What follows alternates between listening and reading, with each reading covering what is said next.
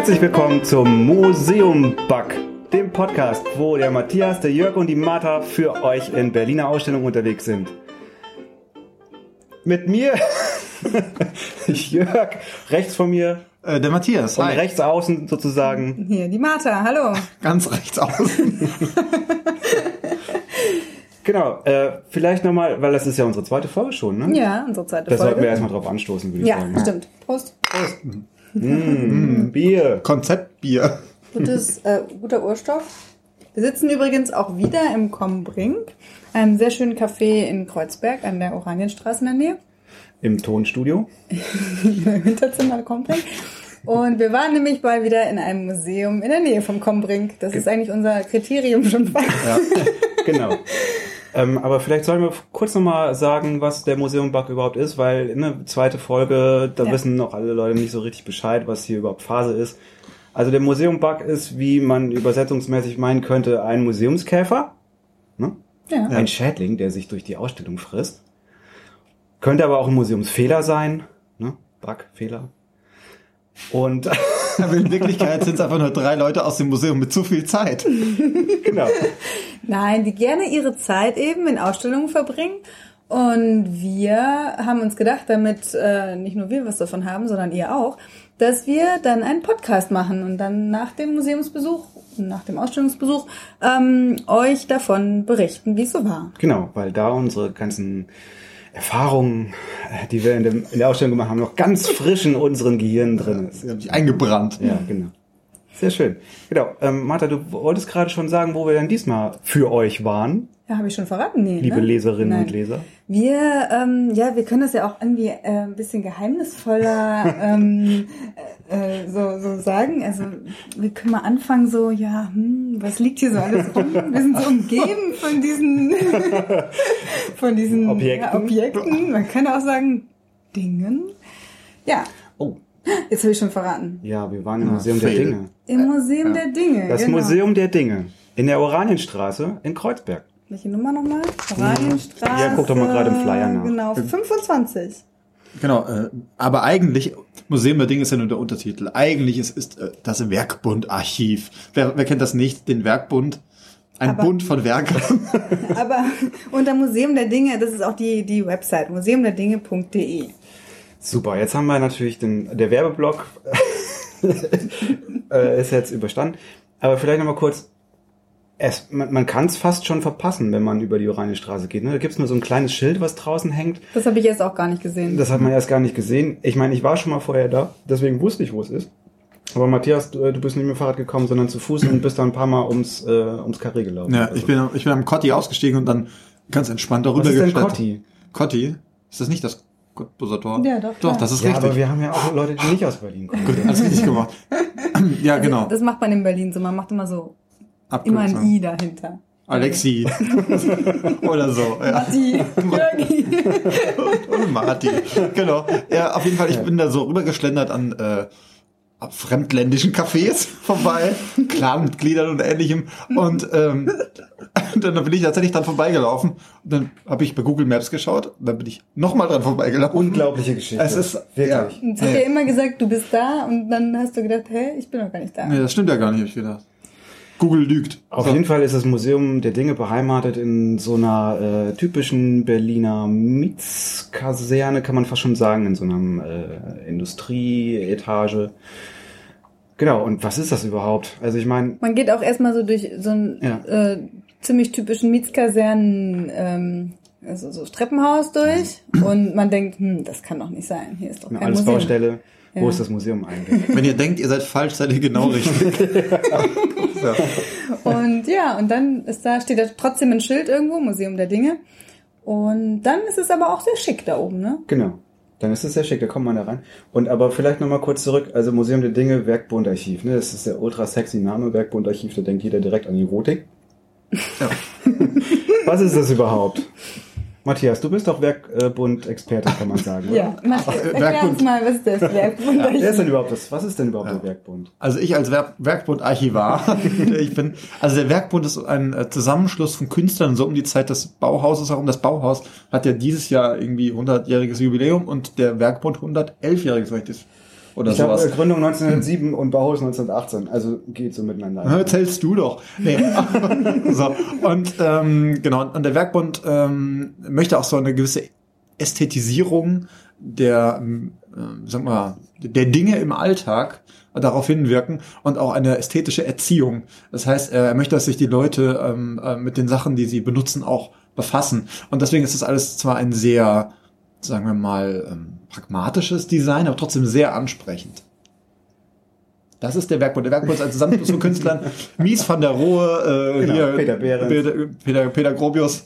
Ja, genau, alle, ihr kennt sie alle. Es sind aber nicht nur Künstler ähm, da drin äh, gewesen, sondern auch ähm, Künstlerinnen. Kunsthandwerker. Kunsthandwerker. Und ich glaube, das, das Ding ist irgendwie Jahrhundertwende, ne? Und da gibt's dann auf einmal, da gibt's diese ganze Industrie, die so unglaublich viele Dinge produziert, äh, Dinge des alltäglichen Bedarfs. Und ähm, und genau, die Werkbündler haben sich einfach gedacht, äh, oder ein, ein, ein, ein Spruch des Werkbunds ist ja dieses Form follows function. Dieses Haben ja Thema- schon Englisch geredet? Ja, ich, ich bin halt nicht der Experte, der ist Matthias. Das ist alles richtig, was der Jörg sagt. genau. Ja. Äh, Was, was was auf jeden Fall am Start ist, ist halt, also äh, die Einleitung in die Ausstellung ist erstmal so eine, da ist so eine Bank, war da auch, also abgesehen von so einem komischen Kassenhäuschen, da brauchen wir nicht drüber reden, aber so eine Bank, die so total super geschnitzt war aus Ho so Holzarbeiten und so total über, also eigentlich so- viel zu viel eigentlich. Historistisch. Genau. So total wie so ein wie so eine Jugendstil. alte Eichen. Nee, eben nicht. Jugendstil ist ja super klar Nee, so und äh, Barock. Ja, ganz barock, ganz überbordende Ornamentik drin. Will, gar nicht so, sah auch nicht gemütlich aus. Ja. Ja. Das Problem war aber wohl, dass es die, die also obwohl das so viel zu viel ist, gibt es die Dinger irgendwie 1 zu 10.000 halt, weil die damals schon in der Lage waren, auch so Sachen schon sehr, sehr viel zu produzieren tatsächlich, weil die Handwerker so schnell gut geworden sind.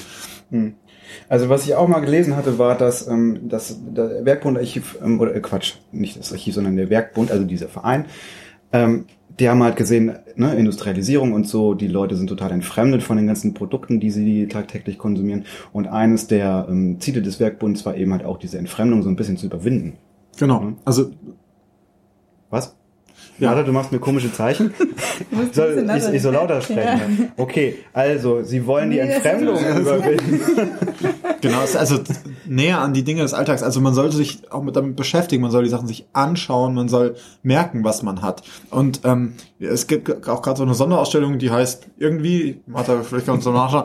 Auf jeden Fall, da ist es auch eben Steht so, da da gibt's, drin. gab's ähm, es ist nämlich auch so, dass zum Beispiel auch verschiedene Sachen, verschiedene Lösungen zu einem Problem parallel gezeigt worden sind. Also es gibt dann irgendwie so eine, so eine Kaffeekanne oder sowas und da gibt's dann drei, vier verschiedene Ansätze und dann kann man sich die anschauen und sich überlegen, okay, warum ist welcher Ansatz besser oder interessanter? Aber, aber jetzt seid ihr schon bei der Ausstellung. Jetzt seid ihr beim schon bei der Werkbund. Ausstellung. Nee, weil die Ausstellung ist ja noch ein bisschen mehr als dieses Werkbund. Da gibt's nicht nur die Sachen, die der Werkbund propagiert hat, sondern die Idee vom Werkbund, Ja, ja. sich mit den Dingen und des Alltags irgendwie auseinanderzusetzen Mhm.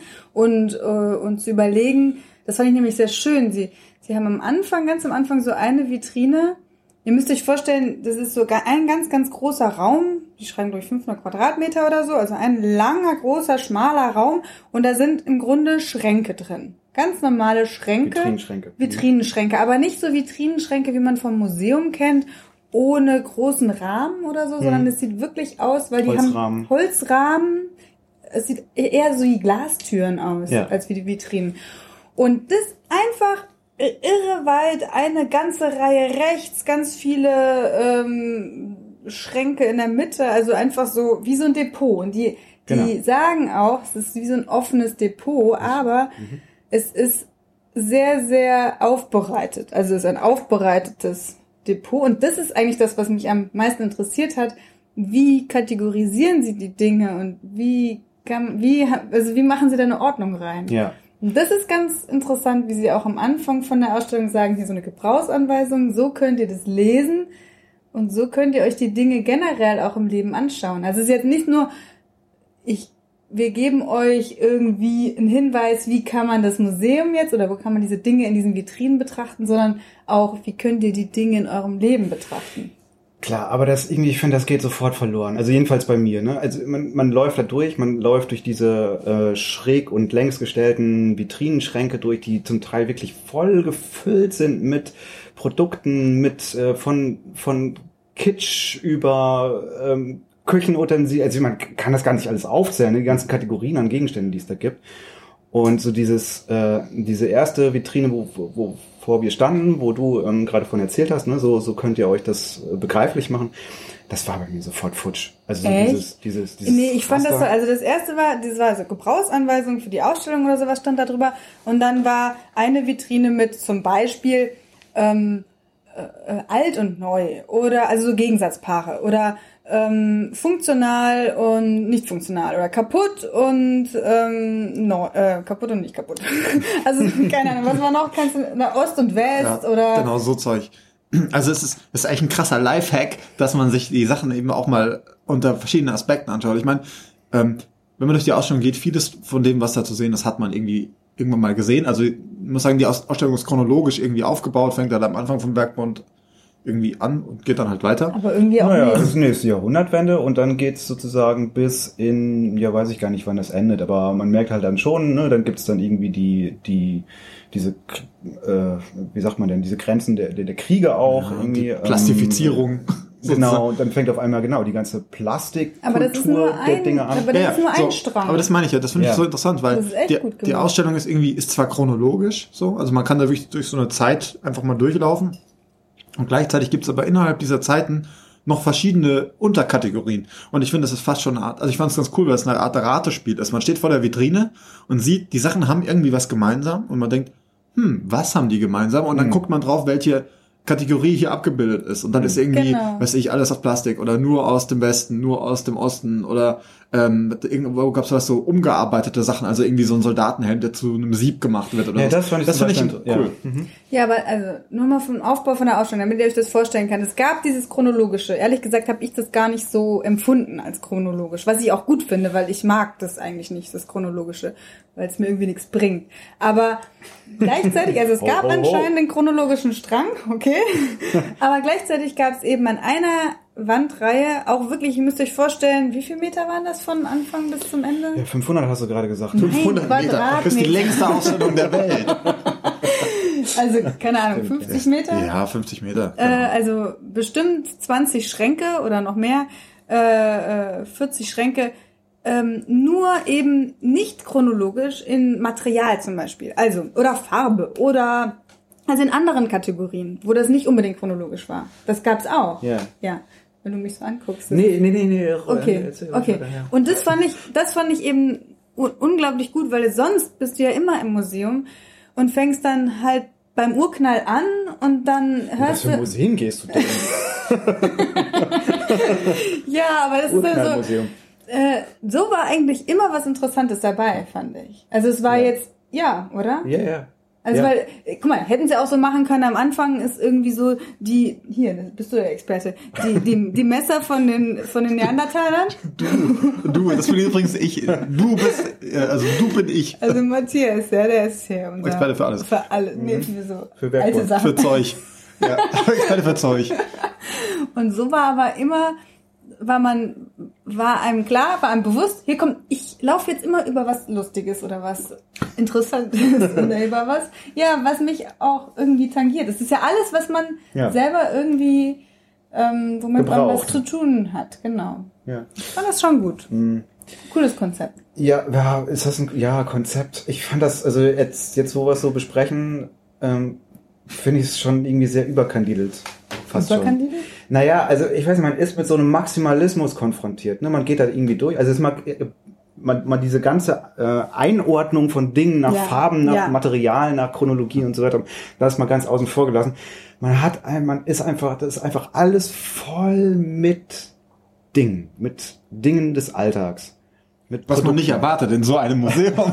Na gut, ich meine, man hätte natürlich auch äh, überlegen können, das ganz anders aufzuziehen und ähm, gewisse Themen halt einfach nur an ein, zwei, drei ausgewählten Objekten ähm, Ja, aber das machen. war Und ja- das gab's ja auch, ne? Zwischen diesen, zwischen so. diesen äh, ähm, Schrankvitrinen gab es ja durchaus auch so, in Anführungszeichen, normale Vitrinen, wo irgendwie auch mehr Raum drin war, mit, äh, um, um die Objekte drumherum, ne?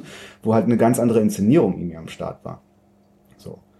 Ähm, jetzt habe ich einen Faden verloren. Was wollte ich eigentlich sagen? Ach so, ja, der Maximalismus. Man ist mit so, mit, mit so einem riesen Aufgebot an, an Dingen äh, konfrontiert und dann halt dazu kommt dann noch diese Aufteilung in diese ganzen verschiedenen, so könnt ihr diese Dinge jetzt betrachten, ne, diese Gebrauchsanweisungen.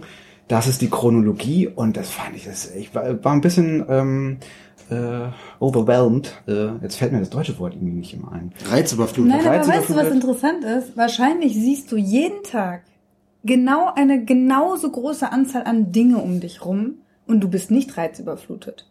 Nur weil du dich da jetzt mal eine Stunde mit den Dingen auseinandergesetzt hast und dich, und dich gefragt und stell, guck mal, guck dir das Regal an hier im Kombrink, Hinterzimmer.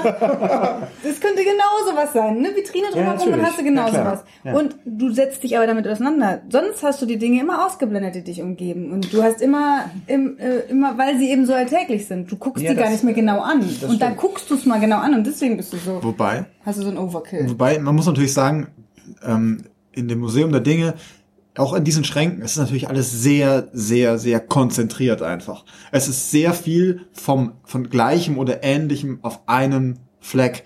Also es gibt halt so Kitsch-Vitrinen oder sowas, wo man denkt so, ah, also das, das Objekt kenne ich, das kenne ich auch. Das stand bei meiner Oma, das stand bei meiner, bei meiner, äh, bei meinem Onkel irgendwie zu Hause. Ja. So in Einzeldingern, aber in der Gesamtheit ist das schon sehr, sehr viel. Ähm, das Coole ist, also fand ich dabei, ähm, dass, also man erfährt keine Objektgeschichte. Das ist eine, das, was man eigentlich klassisch hat im Museum so, warum sammle ich ein Objekt? Warum habe ich ein besonderes Objekt da? Weil es eine besondere Geschichte hat. Man erfährt es in der Ausstellung nicht. Genau, Ja. weiß man nicht, was dahinter steckt. Du Ja, hast auch irgendwie Das keine kein Objekt, Möglichkeit, da ja. einen Zugang irgendwie zu bekommen. Das Coole ist aber trotzdem, dass man vorbeigeht und man kann den, also vieles ausblenden, was einem nicht gefällt. Man hat viel Kurioses zwischendrin. Hm. Dann wiederum Sachen, die einen sofort ansprechen. Und ich finde diese, diese Verbindung so gut, weil man steht vor einer großen Vitrine mit so viel Zeug und irgendwie filtert, filtert man aber das für sich raus, was einen plötzlich interessiert. Ja, das ist, das ist eigentlich seltsam, ne, dass da ähm, so eine Objektgeschichte oder so eine Nutzungsgeschichte in der Ausstellung zumindest, vielleicht habe ich sie auch oder wir übersehen, äh, gar nicht so im Vordergrund steht. Ne? Also ich, ähm, äh, das Museum der Dinge hat ja, ich meine, die haben ja auch eine Sammlung, ne? Und die haben irgendwie Außendepots und irgendwie 40, 400.000, 40.000 Sachen. Vier Millionen. vier, vier 400 Milliarden Dinge Millionen. gesammelt. Ähm, ja, zu dieser philosophischen Frage kommen wir gleich noch. Was ist eigentlich ein Ding? Ähm, ähm, also wieso wir, also wieso wird dem in der Ausstellung auch nicht Raum gegeben? Weil das kann ja, das ist ja durchaus interessant, ne, wo die Dinge herkommen, was sie für eine Geschichte haben. Also das ist jetzt auch so ein Allgemeinplatz. Ne? Ich meine, wir kommen alle drei aus dem Museum und äh, irgendwie, wenn es keine Geschichten zu den Objekten gibt, dann dann haben wir schon immer eine kleine Träne im Knopfloch. ähm, also wieso nicht irgendwie auch mal exemplarisch sich so, eine, sich so ein Ding rausnehmen und dann so diese, diese persönliche Geschichte dieses Dings erzählen. Ne, Hätte ich, hätte man machen können. Dass sie das aber auch sammeln, ja, also außerhalb der Ausstellung, also dass das irgendwie Teil ihrer Sammlungstätigkeit ist, das ist klar. Aber für den Besucher wird es nicht so Dir, geöffnet. dir war es zu sehr so offenes Depot. Also du hättest es mehr kuratiert gehabt. Äh, oder Das war ja, es ist ja kuratiert. Also es ist ja kuratiert, schon allein dadurch, dass, ähm, dass es irgendwie diese, ne, diese Gebrauchsanweisung gibt, dass es diese Chronologie gibt, dass es diese, ne, diese, diese Einteilung, Einteilungen gibt in Material, Farben, hast du nicht gesehen. Das ist ja schon auch kuratorische Arbeit, aber ähm, eben halt minus so Objektgeschichten. Also das, das, das, was man landläufig als Sammlungskonzept bezeichnet, äh, das irgendwie wird einem nicht so ganz klar. Also ähm, man weiß, okay, es ist irgendwie das Werkbundarchiv und das ist die Ausgangsbasis. So, da, da geht's los. Und dann würde man natürlich denken, okay, die sammeln alles vom, vom Werk, Werkbund. Aber die sammeln eben diese Werkbund-Tradition anscheinend auch. Ja. Und da wird's natürlich irgendwie schwierig zu sagen, was gehört da dazu und was nicht. Ja, ich glaube weil- nicht nur in der Werkbund-Tradition. Also ähm, ich habe so ein Interview mit der, äh, jetzt habe ich ihren Namen wieder vergessen, äh, mit der mit der äh, Chefkuratorin da ähm, gelesen, ähm, die dann halt auch zum Teil über, in der Taz war das irgendwie 2017, keine Ahnung, wer es nachlesen möchte. Wir müssen auch mal übrigens äh, so, so, so, so Links müssen wir sammeln, ne? Für Wow. den Podcast. Ja. Ja, da, also ich verlinke dieses Haben wir da ein. Sammlungskonzept für? Ähm, die hat zum Beispiel gesagt, was auch interessant zum Teil wäre, wären halt diese, Also du hast eine Verpackung für ein Produkt und du machst diese Verpackung aus, man wie eine, eine Pappbox und dann ist das Produkt nochmal irgendwie ähm, auch nochmal verpackt. Also die Verpackung in der Verpackung. Das, also solche Sachen sind zum Beispiel auch interessant für sie. So Unboxing. Ja, ja, genau, genau. Ähm, was ja jetzt, glaube ich, irgendwie in der Ausstellung auch jetzt gar nicht so zu sehen war. es ne? Also so das, Ein die Außenverpackung. Verpackungen, ja. genau. Aber eher so alte Verpackungen. Nee, vor allem die, nicht die, nicht das Packmaterial, sondern die Verpackung, ja. genau. Also, ja. Entschuldigung. So, auf, aber auf jeden Fall, ich fand das halt, ich finde diesen Ansatz irgendwie ganz spannend, weil das so ein bisschen mit diesem normalen Museum, Museumsblick irgendwie bricht. Also normalerweise gehst du ja ran und sagst, okay, du hast ein Objekt und das Objekt sollte irgendwie eine Geschichte erzählen und deswegen, oder unterstreicht dein Thema und deswegen findet sich in der Ausstellung. Ja. Und das tut's hier eben nicht und es ist eher so ein, äh, so ein hermeneutischer Ansatz, so ein irgendwie, äh, dass, äh, dass die Geschichte des Objekts entsteht durch den Betrachter. Hermeneutischer Ansatz. Uh. Da hat sich das Studium schon ausgezahlt. nee, aber es ist halt wirklich so. Also die, die, die werfen dir einfach eine riesen Menge Kram vor, wenn man mal ehrlich ist. Also einfach viel, viel was wirklich unter die, also wo Marie Kondo, da stellt sich der die Nackenhaare auf. Ach, ja? Das war ja klar, dass So. das jetzt aufschlagen muss. Marie Kondo, ja, okay. Aber auf jeden Fall ist einfach viel Zeug, aber ähm, diese, die, das Interessante am Objekt entsteht erst dadurch, dass man sich da irgendwie anschaut. Und deswegen spricht da manches zu einem und manches eben nicht. ja, Aber ich, ich glaube, also das waren ja jetzt so mehrere Sachen. Du hast ja gesagt, mit dem, was es für heute noch zu tun hat, oder? Hast du das nicht auch gesagt, mit nach welchen Sammlungskriterien die da sammeln? ich, genau. Da, da wollte ich noch was Mhm, zu ja. sagen. Ähm, ich, dies Lustige ist, dass sie diese Werkbund-Tradition in Mhm. ihren Sammlungskriterien schon mit drin haben. Das war so ein bisschen rauszufinden. Da war eine Vitrine, die nicht ganz so vollgestopft war, wo es nämlich um nachhaltiges Material ging irgendwie. Mhm. Vom Werkbund, wie der Werkbund das als nachhaltiges Material äh, empfunden hat. Und für heute. Und da waren dann halt so äh, Bambus-Zahnbürsten, diese Bambus Mehrweg äh, Coffee. Bug, also was man so als gutes Material jetzt für den äh, also so für den Menschen, der der nachhaltig leben möchte, empfindet und ähm, das, das ist schon in dieser Tradition des Werkbunds, der auch gutes Material, der hat natürlich noch keine Bambuszahnbürste äh, be- ähm, da im Kopf gehabt, aber hatte halt auch dieses, es muss funktional sein, es muss gut sich anfühlen, es muss äh, vielleicht auch umweltfreundlich sein, weiß ich ja nicht, ob die da schon diese Kriterien hatten, aber hatte auch schon einen Anspruch, dieses, diese guten Dinge mit dem guten Material eben zu sammeln. Und das hatten sie da in dieser Vitrine Ja, auch das stimmt. gezeigt. Aber sie gehen ja auch weit über diese ganze Werkbundgeschichte drüber hinaus. Ne? Also ich meine, also wie erklärt man sonst diese ganzen, diese, diese Myriaden an Kitschgegenständen, die da, die da drin Ja, waren? Das sind ja keine Funkt. Aber es gibt ja um keinen den funktionalen Kontrast Kitsch. Zu zeigen. Ja, So. aber den Kontrast zu zeigen. Ja, genau, Du deswegen- kannst ja deswegen- nur das ja, zeigen. genau. Stell dir mal vor, du hättest ein Museum nur mit diesen super designten Dingern. Das wäre Ja. total uninteressant. Genau.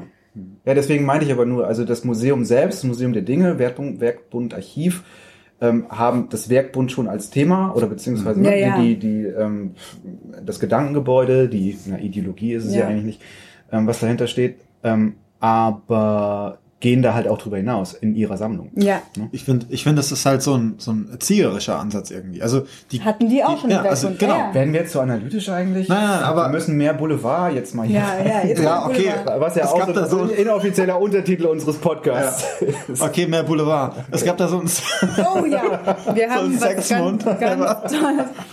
Theater. Der Jörg ja. ist nämlich sowieso äh, ein bisschen ähm, verstört aus der Ausstellung Na, herausgekommen. bin ich. Nein, du bist Wolltest verstört du aus der. Ausstellung herausgekommen, ähm, weil er das zum ersten Mal, also da war ein eine Zum ersten Mal ein Sextoy gesehen. Ja. Nein, vielleicht kann nicht kein Ja, Sextoy, aber so ein Sextoy.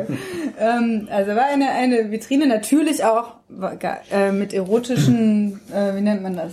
Ähm, Ja, Utensilien. du von- kennst dich damit aus. Ich sag mal so, Und jetzt der Experte für Sextoys. Matthias. mit Erotik war das nicht so viel, fand ich. Aber Funktionalität wird groß geschrieben in dieser Vitrine. Und ähm, es gibt einen, einen, einen Gummimund, einen Liebesmund, möchte ich sagen. Ein Liebesmund. Ein Liebe hat das Liebesmund. nichts zu tun. Liebesmund, wie so ein mittelalterlicher Vorname übrigens. Äh, nee, auf jeden Fall, ähm, es ist ein Toy, es Also ahmt es ein, sieht, ein nein, Mund nach. nein, nein, es sieht gar nicht aus wie ein Mund. Es sieht eher aus wie so ein, ihr müsst euch vorstellen, so ein Meerestier was so ähm, ein Sauger ist, genau. und dann so ein, so ein, so, ja, so Tentakeln auch innen drin hat. Und das hat, glaube ich, den Jack am meisten verstört, weil er meinte so, ja, wozu braucht man das? Ja, nun. Das konnte man bei, bei 95 Prozent aller Dinge, die man da sehen konnte, sich fragen. ja. Ja, also sehr, also wir haben noch, wir haben noch was Ja. für euch. Ein, ein, ein Ding, was auch sehr viel Charakter hatte. Wie hieß es? Gesundheitskrepp? Nee. Das ist nur Deutsches- das Gesundheitskrepp. Schöne deutsche Gesundheitskrepp. Äh, ken- Könnt ihr ja, erraten, was es ist? Ähm, Genau. Wahrscheinlich nicht. Ne? Es war ist kein ein- Krepppapier. Genau, war eigentlich eine, eine Toilettenpapierrolle. Ne? Toilettenpapier. Aus äh, der guten alten Zeit. Oh, 1933 bis 45. Nein, Ja, genau. ähm, genau, ne, wie, wie hieß es deutsches Das ist Gesundheitskrepp? Hygiene, Gesundheitskrepp, irgendwie Hygienisch sowas. ist es auf jeden Fall. Äh, Hygienekrepp. Wie auch immer. Wir verlinken das. Ich habe ein Foto von gemacht. Ah, sehr gut. Genau, also es gibt lauter so absurde Sachen. Wir hatten noch äh, fa äh, phallische Zeppeline Oh ja. äh, Ja, in ja. glänzenden, nass glänzenden Farben. Also es ist, es ist, man kann zusammenfassen, es ist für jeden was dabei. Ja. Egal, egal wie weird euer Fetisch ist. Und es gab jede Menge kleine ähm, Spielzeugfigürchen, gerade vor der Star Wars Vitrine, da, da standst du ja ganz äh, begeistert rum. Selig. Genau, wie beim wie im Toys R Us stand ich davor und habe mich auf den Boden gelegt und gesagt, ohne so ein Ding gehe ich nicht nach Hause. Genau. Da wurde der Matthias auf einmal wieder ganz klein. Ja. Genau. Ähm, ansonsten ähm, muss man sagen, einfach zu viel Text. Liebes Museum der Dinge. Versucht mal ein bisschen, ähm, so ein bisschen Text, Obwohl- Hygiene walten Naja, zu aber so viel Text, also ich finde, so viel Text war da gar nicht. Doch. Aber wenn mal Text war, dann waren das sehr schwere Gedanken und schwere Sätze. Und äh, wir hatten einmal eine Frage, die war über drei, nee, über vier, Vier Zeilen. Zeilen. Und ich habe am, am Ende nicht mehr gewusst, worum es ging. Ja. Der Witz ist, der Witz ist ja, also diese, diese Abteilungsvitrinen, was auch immer Texte, sind sehr, finde ich, komplex. Dafür fällt natürlich dieses ganze Einzelobjekt-Textzeug weg. Es gibt hier und da, wenn man nicht lesen möchte, die coole Möglichkeit, äh, in ungefähr 1,90 Meter Höhe äh, so, Ich musste, so ich musste Audio sowieso immer, also ich bin 1,63 groß, das verrate ich jetzt.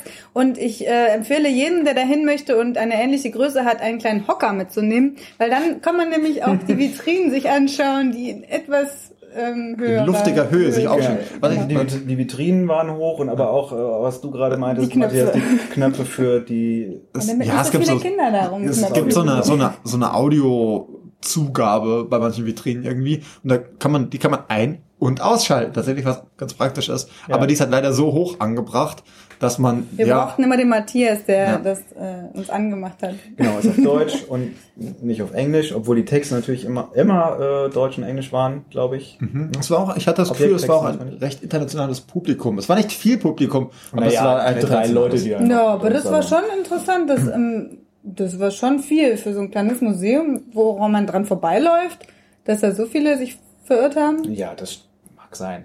Das kann sein. Ja. Aber an, ansonsten war es. Aber es war auch interessant, was die anderen Leute gesagt haben. Das höre ich ja immer gerne, äh, höre ich so zu, was andere Leute äh, sagen. Die standen auch immer vor den Vitrinen und meinten so, ja, also das hatte meine Tante und das hatte meine Oma und Mhm. das hatte, hatte ich auch. Und ich glaube, das ist interessant mit mit unterschiedlichen Generationen auch in dieses Museum zu gehen, Mhm. weil man da, ich glaube nämlich, die Geschichten, die euch fehlen, die kommen dann, wenn du über diese Dinge redest und mit anderen Leuten redest, die diese Dinge vielleicht auch hatten, vielleicht eine besondere Geschichte damit verbinden. Und Ja, aber sowas, zu, aber sowas zu forcieren, also sowas auch zu in einer Ausstellung ähm, eigentlich auch so eine Möglichkeit zu geben. Äh, das war mir in der Ausstellung einfach viel zu wenig Ja. oder fast überhaupt nicht es hätte so eine vorhanden. Tante Hertha geben müssen, die so davon erzählt hat, wie sie das benutzt hat. Oder? Ja, man, ich habe auch irgendwo dann mitgekriegt, dass es immer Führungen gibt oder so. Mhm. Ne, aber irgendwie wann, wo die sind, das. äh, Doch immer sonntags. Äh, Ah, steht im Flyer drin. Führung, sonntags 14 ah, ja. Uhr. Okay, okay. Hm. Sonntags 14 Uhr führen. Überhaupt, aber ich finde so ein bisschen, die letzten, letzten Meter haben so ein bisschen gefehlt. Also ich, es fängt, es hört irgendwie so Anfang der 2000er aus, auf oder so, hatte ich den Mhm. Eindruck.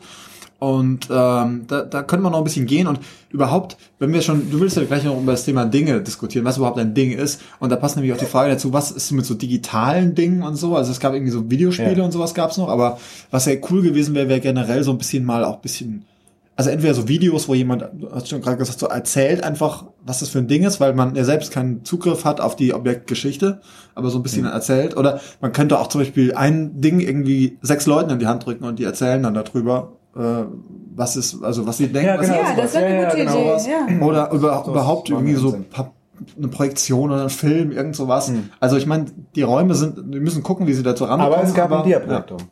Mit Fotos. Ein Diaprojektor und die Frankfurter Küche. Ja, Aber das ist nochmal ein ganz anderes Thema. genau. Ähm, ja, also ja.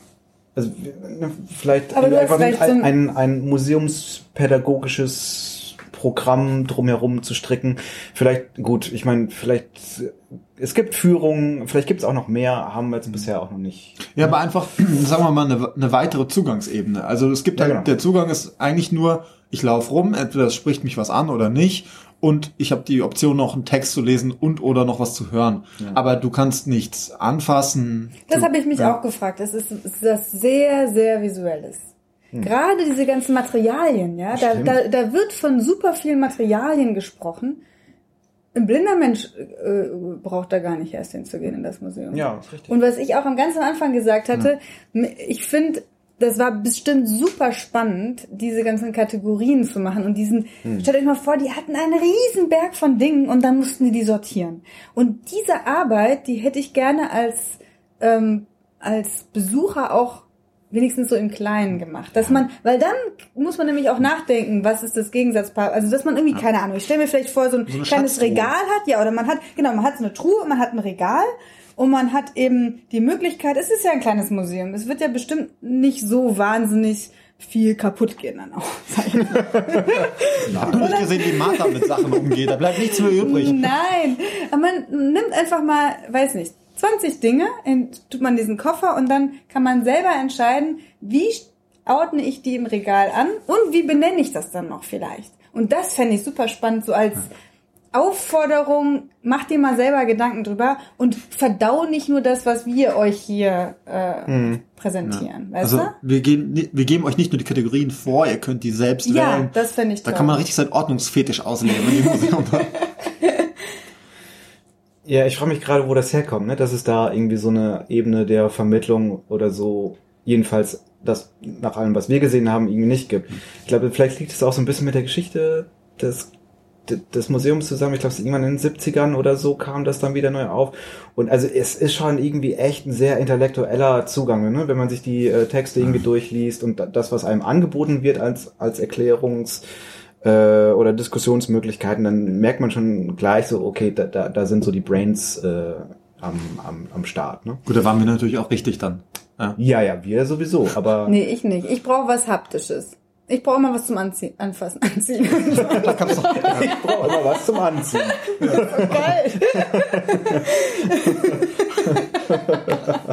Ich meine, die, die schönen Sachen zum Anfassen haben wir in den Vitrinen schon gesehen. Hier durfte man ja nicht. Genau. Wie der Jan wieder rausgegangen diesem Mund. Das wird auch schwierig so als Aufsicht und man kommt dann und sagt, Entschuldigung, ziehen Sie bitte Ihre Hose wieder. Ja. Gut. Wollen wir mal über die Frankfurter Küche sprechen, weil die konnte man nämlich anpacken. Ah ja, stimmt. Wissen wir nicht. Es ist nicht erwiesen, äh, nicht Nein. erwiesen, dass man sie anfassen durfte. Wir Ja, haben es gemacht, Aber und es es war toll. Es gab keine Schilder. Es gab keine Schilder, bitte nicht anfassen. Eben, genau. Bei den anderen gab es Und das bedeutet für uns, wir dürfen anpacken, wo und wann immer wir wollen. Nein, die Frankfurter Küche ist ja so ein bisschen der heilige Gral der, weiß nicht, Interior Designer. ähm, ähm, und das ist irgendwie jedes Museum, das eine hat, rühmt sich damit, dass er sie hat. Selbst das, das Design Museum in London hat keine und hat sich eine nachgebaut. das was auch absurd ist. Ist das so? Ja, ist tatsächlich so. Ähm, und ja, die Dinger gibt's es hier. und Dings, nee, wie heißen die? Äh, äh, Nee, das Designmuseum. Design heißt Museum. das. Design Museum. Das heißt einfach Design, Design. The Design Museum. Kannst du es nochmal sagen? ja, genau. Und ähm, auf jeden Fall, diese Frankfurter Küche gibt's wie Sand am Meer, aber sie ist ein äh, super Beispiel einfach für, wie Design so ein Leben beeinflussen kann. Das fand ich total spannend. Also, Ja, und es das wirkt ja auch Leben gar nicht, es haben? wirkt ja auch gar nicht designt. Das Also der das finde ich halt so toll. Moment, wollen wir gerade mal kurz, ähm, was ist denn die Frankfurter Küche überhaupt? die Frankfurter Ja, Küche ist, ähm, ja, Eine Kompaktküche. Es ist eine Es ist- Einbauküche. Es ist die erste Einbauküche der Welt von Frau, ich vergesse mal, wie die heißt. Hitzlitowski. Irgendwie so heißt die gute Frau. Die hatte gerade vor ein paar Tagen Geburtstag tatsächlich. Äh, herzlichen Glückwunsch nachträglich. Küche von Schütteli-Hotzki. Sag ich da. Von Margarete, warte mal. Margarete Schütteli-Hotzki. So heißt sie. So, genau das habe ich gesagt.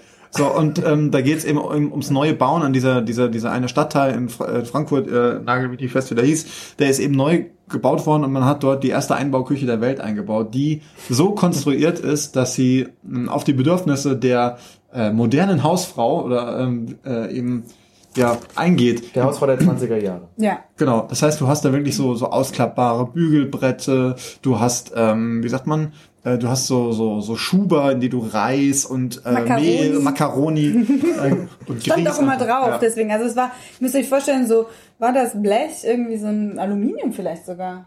Aluminium, Ofen, Schuber, nee, wo man diese, ähm, Ah, diese Reis Schuber, und ja, sowas ja. reintun Mhm. konnte. Und ganz viele Schubladen und ganz viele Schränke und, und Aber alles irgendwie in so einem, so kleinformatig, ne? ja, das war halt klein damals. Die Leute, hatten- die, also die Leute waren waren halt kleiner klein. damals, das wissen wir alle. Die, die Küche, guck mal, es ist doch toll, wenn es, wenn es, äh, Oh Mann. wenn, wenn die Küche nicht so groß war, dann hatten die halt da trotzdem alles.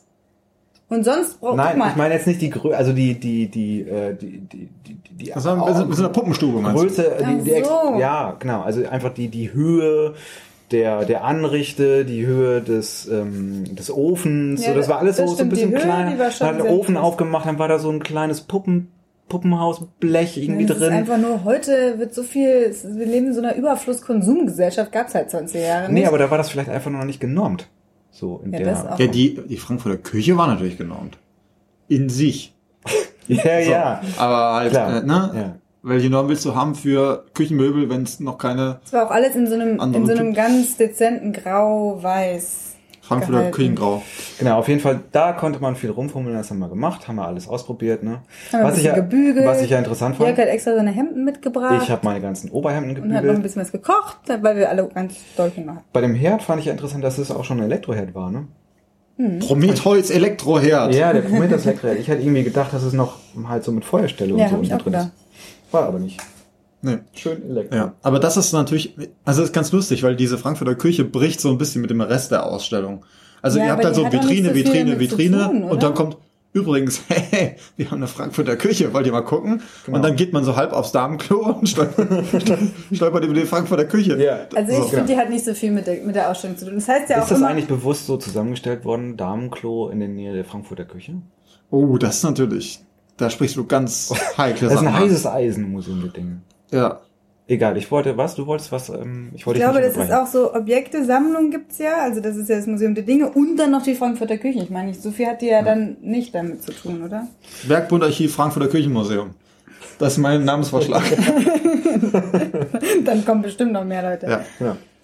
Nee, aber ähm, ja, es ist auf jeden Fall, ich finde, können wir kurz über diesen Namen reden? Museum der Dinge, da, da kommen wir auch schon zum Der Thema ist, Ding. Der ist super sexy. Ja, da kommen wir zum gut? Thema Ding, Ja, das finde ich gut. Aber guck mal, es gibt andere Museen, oder eigentlich alle Museen, wenn man so genau betrachtet, sind auch die Museen, könnten wir auch Museum der Dinge. Sind wir nicht nennen. alle ein bisschen alle ein Museum, bisschen der, Dinge, Museum der die Dinge, uns oder? geprägt haben?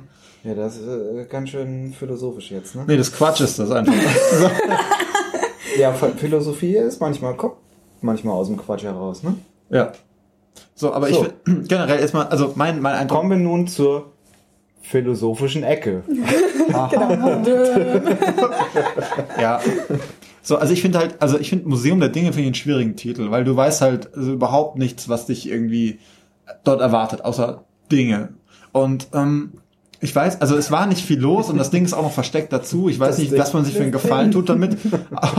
das Ding aus dem Sumpf. Aber auf der anderen Seite ähm, ist natürlich Werkbund Archiv, kannst du es auch nicht nennen, weil das, also in Archiv, Archiv will ja keiner besuchen. Das heißt, du musst irgendwie diesen Begriff Museum da schon mit reinbringen. Und weiß nicht, Dinge, was ist das? Was ist das eigentlich? Also ich kann mich erinnern, dass ihr am Anfang gesagt habt, dass es ja überhaupt kein Museum ist. Also dass das schon mal nicht stimmt. Nein, das war deswegen, das kam aus einer anderen Richtung. Das war deswegen, weil die ja immer sagen, dass es vor allen Dingen irgendwie so eine Schau, ähm, eine Schausammlung ist. Und weniger eine Ausstellung. So. Oder jedenfalls haben wir das gedacht. Und das haben wir uns gefragt, okay, wenn es keine Ausstellung ist und nur eine Sammlung, ist es dann, kann man dann dafür überhaupt vom Museum sprechen? Ne, Weil zum Museum auch im, also vor, also ne, Ja, heutzutage ist ja super zu- viel im Museum. Also du bist ja, du, du hast ja irgendwie, keine Ahnung, öffnest eine Kneipe und kannst dich ein Museum nennen.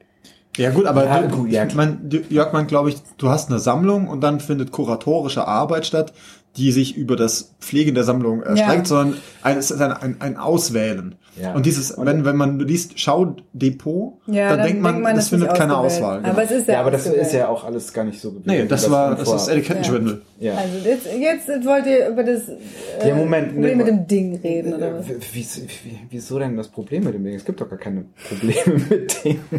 doch, es gibt wahrscheinlich extrem viele Probleme. Aber nochmal kurz zurück zu dem Namen. Also, ich meine, ähm, ähm, ich finde ihn schon gut, weil ich meine, es beschreibt einfach das, was man drin findet. Ja, es ist das Museum Ja. der Dinge. Wie Genau. willst du es denn sonst? Und wenn man halt reingeht, dann erfährt man, um was es für Dinge geht. Hm. Und wie man sich diesen Dingen nähern kann. So, ne? Und dafür finde ich das schon ganz gut. Also an dem Titel habe ich jetzt überhaupt nichts auszusetzen. Nee, es ist auch wahrscheinlich auch eigentlich ganz schlau, weil das Problem ist ja, es hat ja so ein bisschen was von Bauhaus, aber es ist nicht Bauhaus. Und irgendwie Bauhaus ist halt irgendwie das Ding. Also auch gerade für, ich glaube, für viele Touristen, die verbinden Deutschland tatsächlich auch mit Bauhaus und wollen da was sehen. Das sieht man jetzt an diesem Bauhausjubiläum auch wieder, was da abgeht.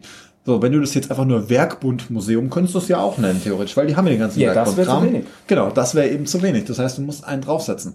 Hm. Ich meine, es gibt auch noch irgendwie das Museum der unerhörten Dinge und sowas gibt's Stimmt, auch. das gibt's auch. Das, so, ja, gibt's auch. So, da geht's, es ist aber auch schwierig, dass ich dann darunter wieder was vorzustellen, in Abgrenzung zum Museum der Dinge. Ich meine, auf der anderen Seite, wenn du halt irgendwie Bröhan Museum hörst, da weißt du überhaupt nicht, was dich erwartet. Was ist eigentlich ein Bröhan? Brüllern. Da, da denke ich irgendwie an sowas. Ein peruanischer Laubvogel.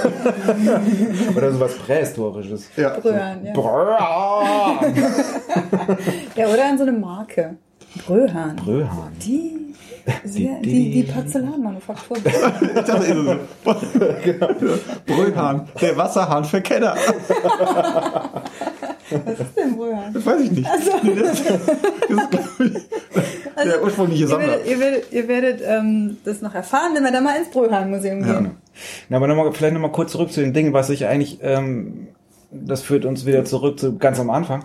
Also dieses, also ne, Bergbautarchiv und Jahrhundertwende und so, man hat vor, es gibt diese Industrialisierung und diese Industrialisierung sorgt eigentlich dafür, dass es so eine totale Mega-Schwemme an, an, an Sachen gibt, an Dingen, an Produkten, an Dingen des, des alltäglichen Gebrauchs, die es irgendwie in den Jahrhunderten davor in der Art und Weise nicht gegeben hat. Also so eine extrem große Schwemme. So, und das finde ich halt, finde ich, ohne mich da weiter mit beschäftigt zu haben, finde ich irgendwie ein extrem interessantes Thema. Naja, ich meine, ich habe mich das auch gefragt. Also jetzt gerade zumindest im, im Nachklapp so irgendwie. Ja. Äh, weil, also das ganze Ding fängt ja eben mit dem Werkbund irgendwie an. Aber die Frage ist, gab es dann vor dem Werkbund noch keine Dinge? Also theoretisch ähm, ist das ist das immer was, was gefertigt werden muss? Also ist irgendwie eine römische Amphore, ist die auch ein Ding? Was ist mit einem mit einem Stein? Ja. Ist der ein Ding oder wird der das erst, wenn ich irgendwie ein Messer draus mache oder Ja. so? Also den, also diesen ich hätte, ich hätte, hätte einfach gerne, also ich fände cool, wenn du so eine Wand hast am Anfang, wo einfach nur steht so Ding und dann außen Fragen drum, was ist ein Ding? Also so, dass man so mal so einen Einstieg hat. Hat. Das ist natürlich auch sehr philosophisch wieder, aber ich finde, das kann man sehr, sehr, sehr runterbrechen, einfach nur. Mhm. Was ich in dem Zusammenhang oder im weiteren äh, Zusammenhang auch irgendwie äh, gelesen hatte, was ich auch interessant fand, also was, äh, wie- wie sah die Dingwelt und Produktwelt vorher aus? Und was der Werkbund auch, wofür der halt auch ähm, sich stark gemacht hat, war halt das Urheberrecht an Dingen. Also, dass es, ähm, soweit ich verstanden habe, vorher halt einfach von der Industrie Dinge, ähm, keine Ahnung, Bügeleisen und so weiter, produziert wurden. Ähm, und da wurden halt einfach Kopien von Designs hergestellt, äh, ohne gro- großartig nachzufragen. Und irgendwie so die, die Rolle des Designers, des Produktdesigners, ähm, als jemand, der etwas schafft und dessen, ähm, dessen Produkt dann auch irgendwie ähm, ähm, gesichert ist. Ne? durchs Urheberrecht sozusagen, dass der eben halt auch davon leben kann und so. Und das ist irgendwie auch etwas, was ich, was man dem Werkbund halt auch auf die Fahnen schreiben oder was sich der Werkbund auf die Fahnen gesch geschrieben hat.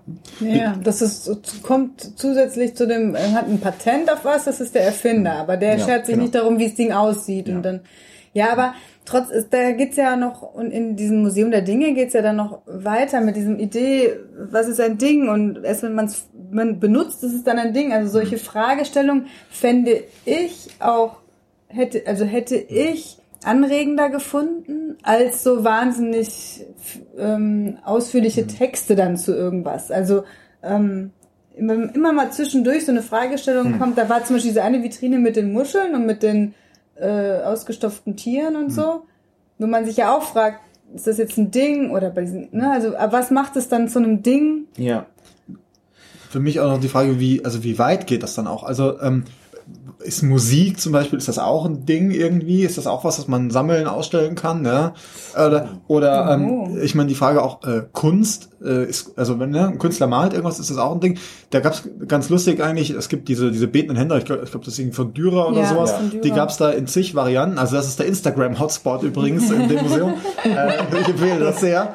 Ähm, so, da gab's dann halt auch diese ganze, diese äh, ganze, also so zig Varianten irgendwie als als äh, Guss zum an die Wand hängen und irgendwie geschnitzt und was weiß ich was. Ja, da habt ihr auch So. vorgebetet, ne? Genau, da haben wir, da sind wir kurz andächtig geworden. Ja. So, und ähm, das ist halt eben auch so eine Frage, ja. Ist das, sind das jetzt schon Dinge oder ist das nur Dinge, weil das Kitsch ist? Was wäre mit dem Original Dürer gewesen? Ist der dann Ja. auch ein Ding oder Ja. ist der, ist der das Überding vielleicht? Ich weiß nicht.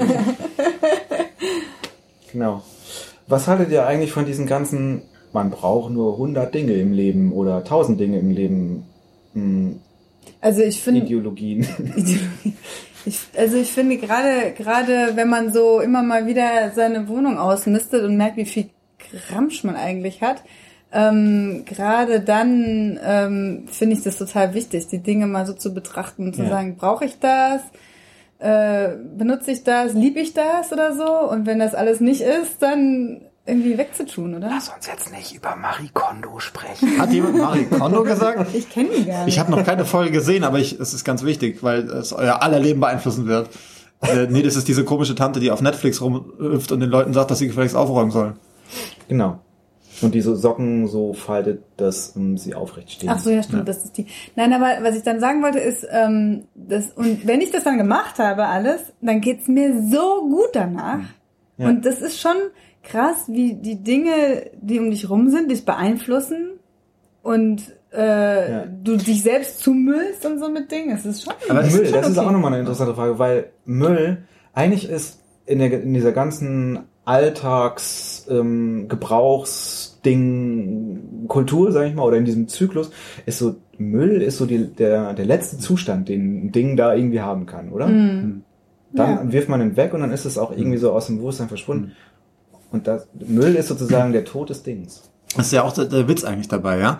Bei irgendwie 90 Prozent der Sachen würde man eigentlich sagen, das ist echt ein Müll, was da steht. Aber dadurch, in dem Moment, in dem es hinter dieser, dieser Glasscheibe steht und Leute sagen, ach guck mal da, bleibt dieser Ding-Status irgendwie noch erhalten. Und da habe ich mir jetzt gerade gedacht, das ist vielleicht die Lösung meiner Aufräumprobleme, dass ich einfach Zeug, anstatt das wegzuschmeißen, stelle ich das Kauf sie einfach mal Vitrinen und Nee, aber ich bringe das einfach in so Kisten, bringe ich das da zu dem Museum, stelle das da ab und dann stellen die das da rein und dann kann ich vorbeikommen und andere Leute zahlen Geld dafür, meinen alten Scheiß zu sehen. Das ist dann vielleicht auch die Lösung. Ja, ich glaube, Ich glaube, das, bieten die, auch hast an. nicht nur du. Nee, also das bieten die, glaube ich, auch an, dass man so Dinge schätzen lässt da und so. Du kannst, äh, Man kann du, Dingpfleger Genau. Dingpfleger, Dingpfleger, ja. Pflegerin kann man werden. Für ganz 30, 40 oder teilweise 80 Euro, ich habe nämlich geschaut, kann man, also man zahlt da ein bisschen Geld und dann pflegen die, die pflegen dir schön dein Ding dafür. Das ist eine Aber feine nicht- Sache. Du Und hast du falsch verstanden mit dem Ding. Nee, ist genau richtig. Ich habe das genau richtig verstanden.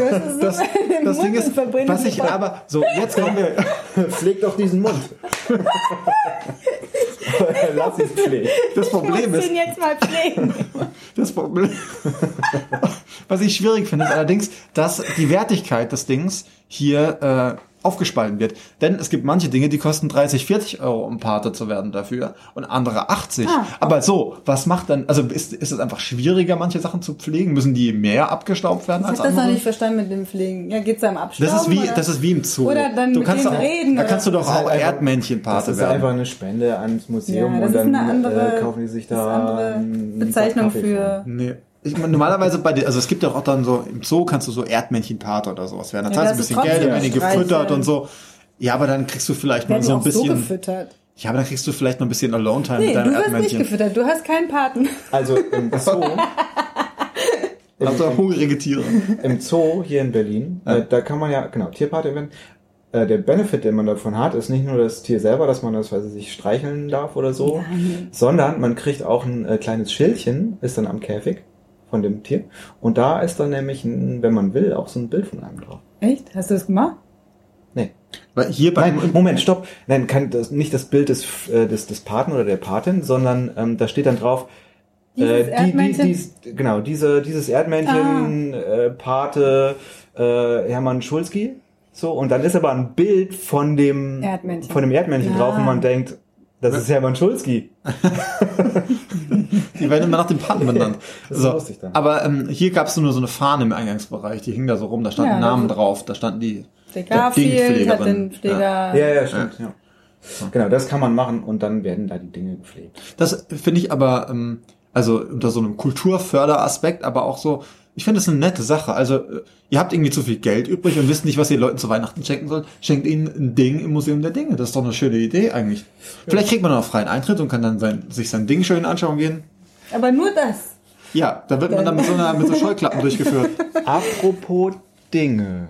Ah, Wir, haben Wir kommen zum Finale, der, zum, Ja, zum absoluten Finale dieser ja. äh, zweiten Ausgabe vom. Museum Bug. wenn ihr so lange durchgehalten habt, kommt jetzt das eigentliche. Das ist viel besser als das ganze Gelaber vorher. Genau. Genau, wir haben uns nämlich ein Ding gezogen. Man, also man kann äh, vor dem Eingang des Museums steht ein großer Automat.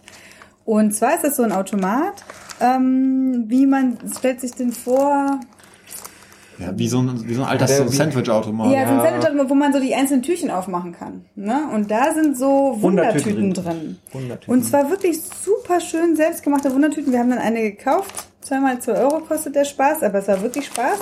genau. Und wir haben die Wundertüte Nummer 11.232, Serie Glänzende Aussichten gezogen.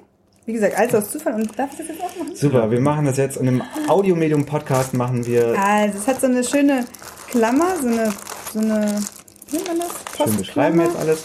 Und es hat so ein Nicht Kinder, schönes liebe Etikett. Ist alles so ganz, das ist jetzt mal alles ganz haptisch. Das habe ich echt vermisst, das haptische.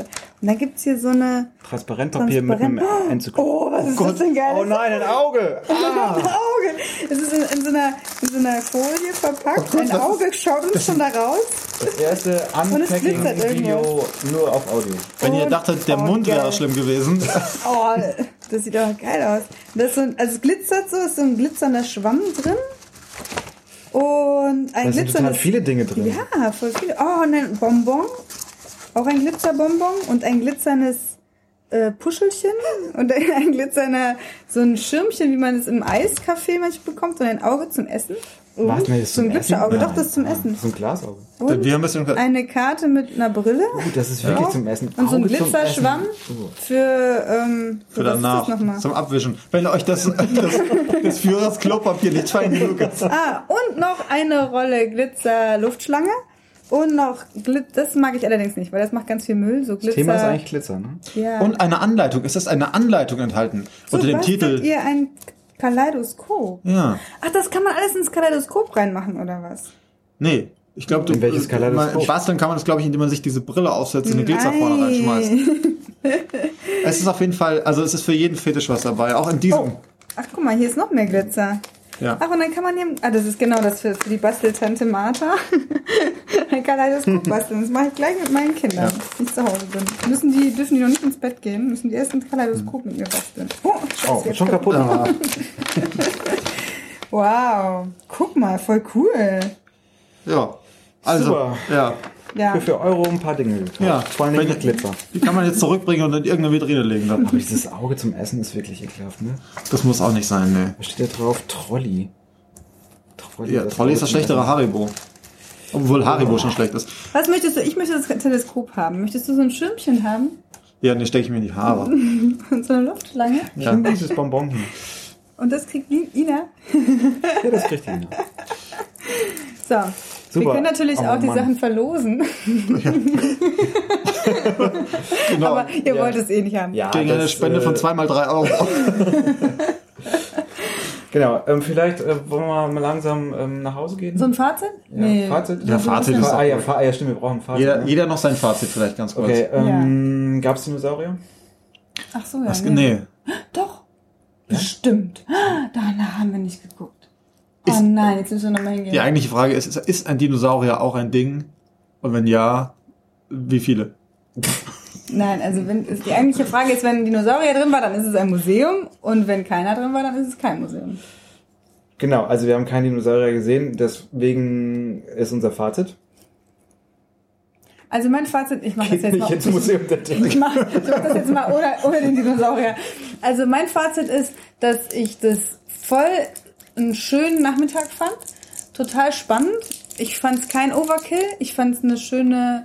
Das Himbeer. Raschel ist übrigens das Bonbon, was Jörg jetzt ist. ähm, ich fand es äh, kurzweilig. Ich fand es anregend zum Nachdenken. Das Einzige, was mir gefehlt hat und was ich total wichtig finde, gerade auch so Barrierefreiheit mäßig, ähm, war eben die Barrierefreiheit. ja, weil ich konnte wirklich nicht in alle Vitrinen reingucken, weil ich einfach zu klein bin. Also ich bin eigentlich ganz normal groß. Ähm, und, äh, und ich brauche unbedingt was zum Anfassen. Gerade bei Dingen. Ja, das ist mein Fazit. Gut. Matthias. Ja. Ich fand das, es, es war auch sehr unterhaltsam tatsächlich. Und die haben eine Frankfurter Küche. Hey! so, äh, da kannst du einen ganzen Dinosaurier drin braten. Nee, also es hat mir, ich fand echt ganz cool. Es war äh, super viel, es war super viel Zeug und ich versuche ja so ein bisschen Zeug aus meinem Leben zu verbannen und dann bin ich froh, dass sich wenigstens andere um den Kram kümmern. Äh, insofern äh, geht da mal hin. Es ist, glaube ich, so, es ist so ein bisschen so ein Berliner Geheimtipp auch. Also, ähm, Meinst du, es steht nicht im EasyJet-Magazin? Das ist meine Definition von Geheimtipp. Ich weiß nicht, was Ach so. du hast. Genau. Äh, nee, mach das mal. Also mh, nette Sache und äh, wenn ich, also kauf danach so ein Glitzerteil, ist auch cool. Dieser Teil. Und der Shop war gut. Ja, der Shop war gut. Äh, äh, mein Fazit. Ähm, wenn man Bock hat auf möglichst viele Sachen in kurzer Zeit sehen zu können und wirklich auch schöne Sachen, dann geht man da auf jeden Fall rein. Genau. Und ähm, ne, das lass mich mal kurz nochmal tut überlegen, mir ja. Wir müssen ja nicht immer so schnell. Wir können auch ruhig mal aufnehmen und dabei denken ein bisschen. Also, wie fand ich das eigentlich? Nein, ich finde es, ähm, äh, man, man, äh, man ist die ganze Zeit, äh, oder mein, mein, mein Blick ist die ganze Zeit an zigtausend verschiedenen äh, Dingen und Objekten haften geblieben, die, wo man sich auch, wo ich mich auch echt gefragt habe, oh, wo kommt das her? Krass, was für eine Farbe, i, wie eklig. Also es sind so, äh, es ist auch so, so eine Achterbahnfahrt der, der, der Gefühle, die man da irgendwie hat. Und von daher finde ich es auch mh, äh, sehr zu empfehlen. Mh, Ich würde mir halt einfach irgendwie mehr, so auch so Vermittlungsebenen noch mehr wünschen. Und nicht nur Text, sondern dass man, dass man mit den Dingen auch noch äh, in anderer Art und Weise in Kontakt kommt. Wenn, ihr- wenn ihr noch mehr merkwürdige Sachen sehen wollt, könnt ihr auch vorbeischauen auf museumbug.net. Ja. Genau, da findet ihr nämlich äh, Hinweise auf alle unsere Folgen und wahrscheinlich auch irgendwie Hinweise darüber, wer wir sind. Wir geben ein paar Geheimnisse. Ähm, genau. Also das, das raten wir euch sehr. Das ist das, das einzige Online-Museum, das sich lohnt zu besuchen. Genau, da kann man auch ähm, äh, einen Kom Kommentar, man kann auch eine E-Mail schreiben zu uns ähm, und auch einen Kommentar hinterlassen, aber auch sich das Impressum durchlesen. Genau. Nein, da haben wir auf jeden Fall auch nochmal alle, ähm, alle Folgen schön als Player und als Beitrag veröffentlicht. Und äh, genau, surft auch da mal vorbei und schaut auch äh, ganz gerne, wenn ihr mit uns in Kontakt treten wollt, mal auf Twitter. Da gibt's nämlich den Museum Bug Podcast. Oder Cast. Leider Podcast war zu lang, das traurig, aber war Museum Bug Bugcast. Cast. Äh, darunter findet ihr uns, wahrscheinlich wenn ihr Musikbug eingibt, findet ihr uns. Genau, ähm, da äh, sagen wir auch mal, mal, was wir so finden und geben vielleicht ein paar Tipps. Und da könnt ihr uns auch Tipps geben, wo wir vielleicht mal hingehen sollen, was es für coole Museen gibt. Momentan sind wir so ein bisschen auf dem Dauerausstellungstrip, aber auch äh, Sonderausstellungen, hey, warum nicht? Äh, Wenn es da coole, sexy Spielzeuge gibt, gehen wir auch dahin. Ja. ja, aber eigentlich doch nur, wenn es Dinosaurier gibt. Genau, sexy Dinosaurier-Spielzeuge. Ähm, Das ist noch eine Marktlücke eigentlich, oder? genau. Wir machen das Museum der sexy Dinosaurier-Spielzeuge. Oh. Wow. Ja. Laut. Also, ich, dann will ich mal sagen, das äh, war die äh, zweite Ausgabe vom Museum Bug. Äh, ja, mein Name ist immer noch Matthias. Ich bin Martha Und ähm, ich heiße Jörg. Genau, und, und ähm, wir gehen jetzt zum Jazz. genau, das Ja. war Museum Bug. Das Ding unter den Podcasts. Yeah! Ciao.